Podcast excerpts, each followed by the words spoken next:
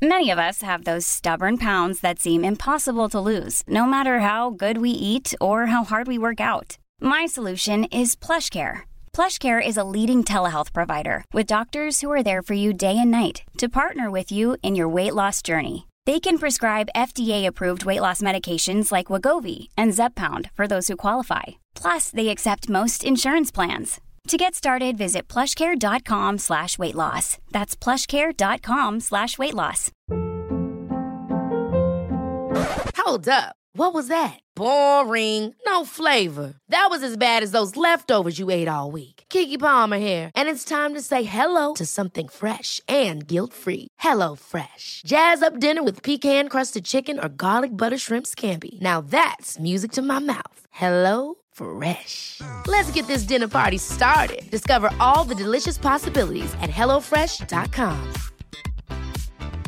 Hey, it's Ryan Reynolds, and I'm here with Keith, co star of my upcoming film, If, only in theaters, May 17th. Do you want to tell people the big news? All right, I'll do. Sign up now and you'll get unlimited for $15 a month in six months of Paramount Plus Essential Plan on us. Mintmobile.com slash switch. Upfront payment of $45 equivalent to $15 per month. Unlimited over 40 gigabytes per month. Face lower speeds. Videos at 480p. Active Mint customers by 531.24 get six months of Paramount Plus Essential Plan. Auto renews after six months. Offer ends May 31st, 2024. Separate Paramount Plus registration required. Terms and conditions apply if rated PG.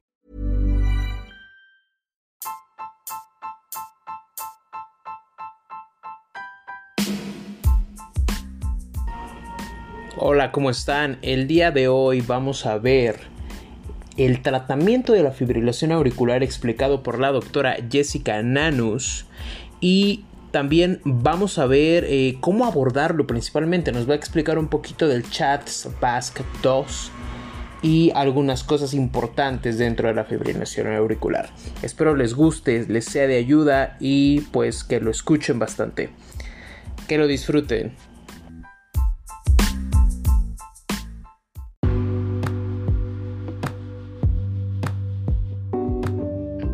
Entonces, ¿cuál sería en este caso? Bueno, obviamente es, muy amplio, ¿no? Pero ¿cómo iniciaremos un tratamiento para FA? Ok, lo primero que tendríamos que ver, que es un poco lo que platicábamos, es si el paciente está estable o inestable.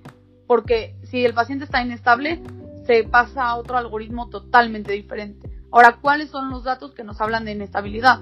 Si está hipotenso, es un dato de inestabilidad, pero a veces eso es muy obvio. Pero otros datos de, de inestabilidad pueden ser alteración mental aguda, o sea, que de repente esté el paciente bien y empiece con alteraciones del estado de alerta, algún dato de choque, aunque no sea la hipotensión, eh, molestias isquémicas torácicas, que el paciente tenga dolor precordial de tipo isquémico, o datos de insuficiencia aguda, eh, de falla, perdón, datos de falla cardíaca aguda. Esto nos podría hablar de que el paciente está presentando una fibrilación auricular tan importante que no está logrando mantener presiones adecuadas y no está logrando perfundir el cuerpo. Y entonces lo que tenemos que hacer es cardiovertirlo. No hacemos nada más, no le tenemos que tomar el, ecocardiograma, no le tenemos que tomar las enzimas, lo tenemos que cardiovertir, porque esa es una urgencia. Y si no cardiovertimos a ese paciente, probablemente fallezca. Entonces, yo recomiendo habitualmente, cuando estamos en este punto, o se recomienda habitualmente, cardiovertir eléctricamente. Entonces, lo que tenemos que hacer es cardiovertir. Recuerden que es diferente cardiovertir que desfibrilar, porque en, la cardioversión estamos dando la descarga cuando empieza el complejo QRS y en la desfibrilación solo estamos descargando en algún momento del ritmo cardíaco. Entonces hay que cardiovertir al paciente y las guías recomiendan de 120 a 200 joules. Entonces, si está inestable hemodinámicamente, lo cardiovertimos. Punto primero lo cardiovertimos, porque si no el paciente no va a sobrevivir. Y la otra opción de, de cardiovertirlo sería eh, farmacológicamente. Habitualmente los medicamentos que eh, cardioverten farmacológicamente son la flecainamida, la miodorona y la propafenona. Es por eso también que tenemos que tener especial cuidado cuando los damos con control de frecuencia, que ahorita vamos a platicar un poquito más de eso. Entonces, primero, estable o inestable hemodinámicamente. Inestable se cardiovierte. Si el paciente está estable, entonces seguimos a los siguientes puntos. Entonces, vamos a ver en los pacientes que tienen estabilidad hemodinámica si queremos control de frecuencia, control de ritmo y prevención de embolismos. Entonces, la diferencia entre control de ritmo y control de frecuencia a veces es un poco difícil de distinguir, pero cuando estamos hablando de control de ritmo, quiere decir que queremos llevar al paciente a un ritmo sinusal. Y cuando estamos hablando de control de frecuencia, solo queremos controlarle la frecuencia ventricular media. Y entonces el paciente va a estar en FA, pero no nos va a importar qué, o sea, qué ritmo tiene, sino nos va a importar qué frecuencia cardíaca tiene. Entonces, en control de ritmo y en control de frecuencia podemos usar los antiarrítmicos. Realmente no me gustaría meterme mucho ahí porque es un poco control, bueno, es muy largo, pero habitualmente eh, usamos los betabloqueadores, los cancionantagonistas, eh, los bloqueadores de canales de sodio, que realmente son temas ya un poco más complejos, pero que igual está bien que sepan que existen, ¿no? Y que podemos controlarlo con eso. Como mencionábamos, si damos amiodarona, flecainamida y propafenona para controlar la frecuencia cardíaca, podemos cardiovertir al paciente podemos regresarlo a un ritmo sinusal de una manera errónea o de una manera equivocada. Entonces hay que tener un poco de cuidado en ese aspecto. Entonces los, los pacientes que vamos a tener un control de ritmo, tenemos tres maneras de obtener este control de ritmo. La primera sería con medicamentos, que ya comentamos que serían amiodarona, flecainamida y propafenona, que son los principales. La otra manera sería una cardioversión eléctrica, pero para esto tendríamos que tener las condiciones que platicamos hace ratito, o que el paciente tenga un, e-, un ecocardiograma transesofágico, donde tenga, donde no se evidencien trombos, o anticoagular al paciente durante tres semanas y que después de regresa a la cardioversión. Y la otra manera, que es una manera muy efectiva, es la ablación de las venas pulmonares. Esto se hace mediante cateterismo, eh, se, o sea, se ingresa a la válvula, bueno, al corazón, se llegan a las venas pulmonares y se hace una ablación eh, de los focos ectópicos y lo que hacen los cardiólogos es que ellos están viendo el trazo electrocardiográfico y tratan de ubicar en dónde están los focos ectópicos para quemarlos. Los, les hacen ablación. Esa es una manera muy efectiva de controlar el ritmo pero aproximadamente, sobre todo con la cardioversión eléctrica, la cardioversión mecánica, el 90% de estos pacientes regresan otra vez a la fibrilación auricular o recaen. Entonces también es importante que no digamos, ya lo cardiovertimos y entonces ya no hay que darle más seguimiento, ¿no? Hay que siempre estar vigilando a este tipo de pacientes. Y la última parte, que sería la prevención de embolismo, como comentamos, esta es la parte más importante porque esta es la que va a cambiar o la que nos va a ayudar a disminuir la incidencia de eh, eventos cerebrales vasculares. Esta es la parte donde nosotros apoyamos o ayudamos al paciente que no tenga un EBC. Entonces, como platicamos hace ratito, hay dos escalas muy importantes que nos van a ayudar a tomar la decisión si anticoagulamos o no al paciente. Y la primera sería la de CHATS 2 VASC 2. Entonces, sería la C, que es de falla cardíaca, la H, que es de hipertensión arterial, A, y la A tiene abajo un 2. Esto quiere decir que esto equivale por dos puntos y la primera A equivale a que el paciente tenga más de 75 años. Entonces, si tu paciente tiene más de 75 años, ahí van dos puntos. La D es de diabetes mellitus. La S, que también tiene un 2, es de EBC. Si tu paciente ya tuvo un evento previo de infarto cerebral vascular, entonces ya llevas otros dos puntos. Luego, la B, la V, es de enfermedad vascular. La siguiente A es de edad, que quiere decir que el paciente tenga entre 65 a 74 años y esta solo equivale a un punto. La S, que quiere decir mujer, que es de sexo, y eh, también eh, la siguiente es que tengan alguna enfermedad cardiovascular. Entonces, aquí, como bien oyeron, hay una parte que es mujer. Solo por ser mujer, y me incluyo, tenemos un punto. Y los hombres no tienen puntos por ser hombres. Entonces, ¿cómo saber a quién anticoagular? Las guías recomiendan que si tienes una mujer con más de un punto, la anticoagules. Y si tienes un hombre con más de dos puntos, no, perdón, si tienes una mujer con más de dos puntos o dos puntos, o sea, igual a dos puntos, la anticoagulas. Y si tienes un hombre con más de un punto o igual a un punto, también se debe de anticoagular este paciente, porque eso es lo que nos habla del riesgo de trombosis. Ahora, la otra parte o la otra escala se llama Hasbled. Esto nos ayuda a ver a qué pacientes no vamos a anticoagular porque tienen un riesgo de sangrado muy elevado. Entonces, esos son los dos factores que debemos de considerar. ¿Qué tanto riesgo de hacer coágulos tiene el paciente y qué tanto riesgo tiene de sangrar? Entonces, esta escala nos dice que si tiene hipertensión, alteración renal o hepática, si tiene o ha tenido sangrados en alguna otra época de la vida, un INR lábil, que esto habitualmente pasa en pacientes con antiwarfarínicos, que les das media tableta y tienen uno y le subes un poquito la, a tres cuartos y ya tienen cinco, ¿no? O sea, que tengan como mucha movilidad en este, INR. Mayores de 65 años o que consuman alcohol o drogas. Y cuando tenemos un Hasbled más de tres, nos habla de que el paciente tiene riesgo de sangrar. Aquí es un poco a veces difícil porque nosotros como especialistas vemos muchos pacientes que tienen un Hasbled muy elevado y un chatbus muy elevado y entonces realmente a veces la decisión clínica es un poco difícil, ¿no? Realmente decidir si lo vas a anticoagular o no. Pero bueno, esas son las escalas que nos pueden ayudar y obviamente valorar clínicamente al paciente nos puede ayudar a decidir si lo vamos o no anticoagular. ¿Ok? Entonces, eso sería como en la parte de prevención de embolismo. Ahora, ¿se acuerdan que dijimos que en la parte de si era una fibrilación auricular valvular o no valvular nos iba a servir para el tratamiento? Es por la siguiente razón. Los pacientes que tienen una fibrilación auricular valvular siempre tienen que estar anticoagulados con antivitamínicos K, o sea, con warfarínicos. ¿Por qué? Porque no se ha visto que los nuevos anticoagulantes orales, que ahorita vamos a platicar un poquito de ellos, tengan efectividad o no se han hecho estudios tan grandes como para demostrar que estos medicamentos nos puedan ayudar en estos pacientes particularmente que tienen fibrilación auricular donde tienen daño en la válvula.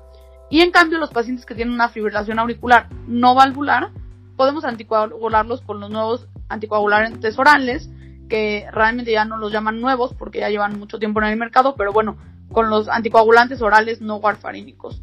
Y esto es la importancia de hacerle un ecocardiograma a nuestro paciente, porque si nosotros no tenemos un ecocardiograma y lo queremos anticoagular con un eh, nuevo anticoagulante o con estos anticoagulantes que no son warfarínicos, entonces no vamos a estar anticoagulándolo o no le vamos a estar protegiendo el riesgo de infarto cerebral.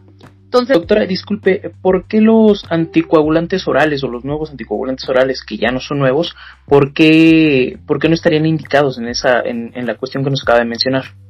Ok, eh, como te mencionaba, los anticoagulantes nuevos o los anticoagulantes que no son warfarínicos no se pueden utilizar en las fibrilaciones auriculares no valvulares, ya que eh, valvulares, porque no se ha visto o no se han visto en estudios que tengan la misma efectividad que los medicamentos warfarínicos. Ahora, la pregunta es por qué, si existían los warfarínicos, eh, existieron estos nuevos anticoagulantes, ¿no? ¿Cuál fue el, propósito de inventarlos? Y realmente es que la warfarina o los antiwarfarínicos tienen muchos problemas. Primero tenemos que mantener o monitorizar al paciente con INRs.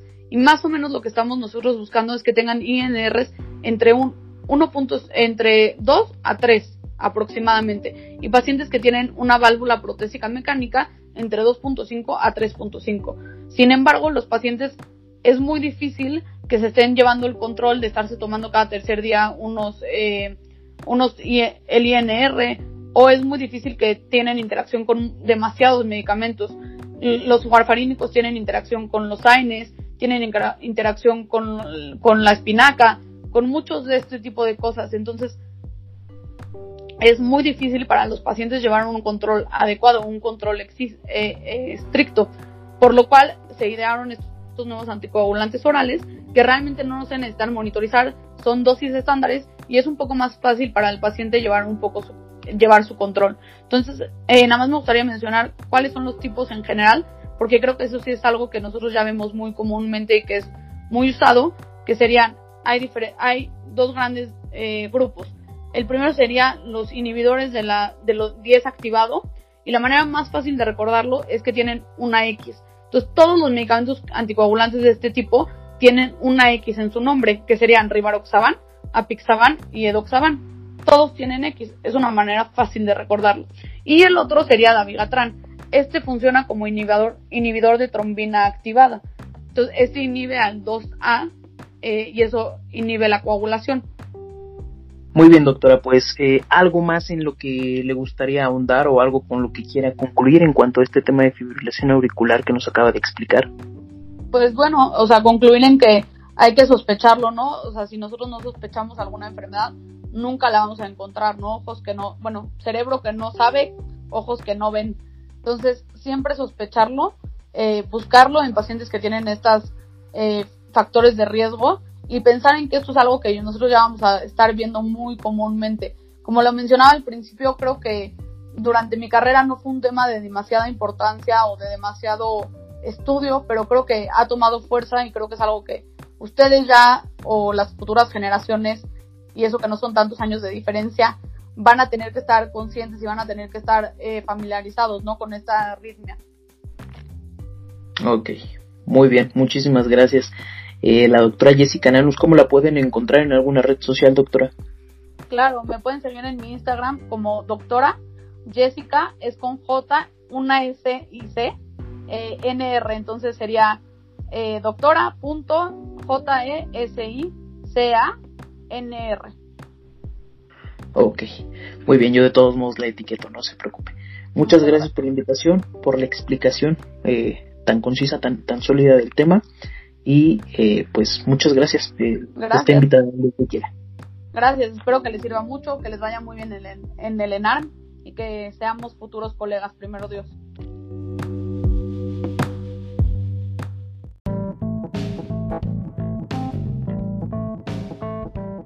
Gracias por habernos escuchado. Que sigan teniendo una excelente tarde y sigan estudiando. Cuídense mucho y esperen las próximas entrevistas con los especialistas.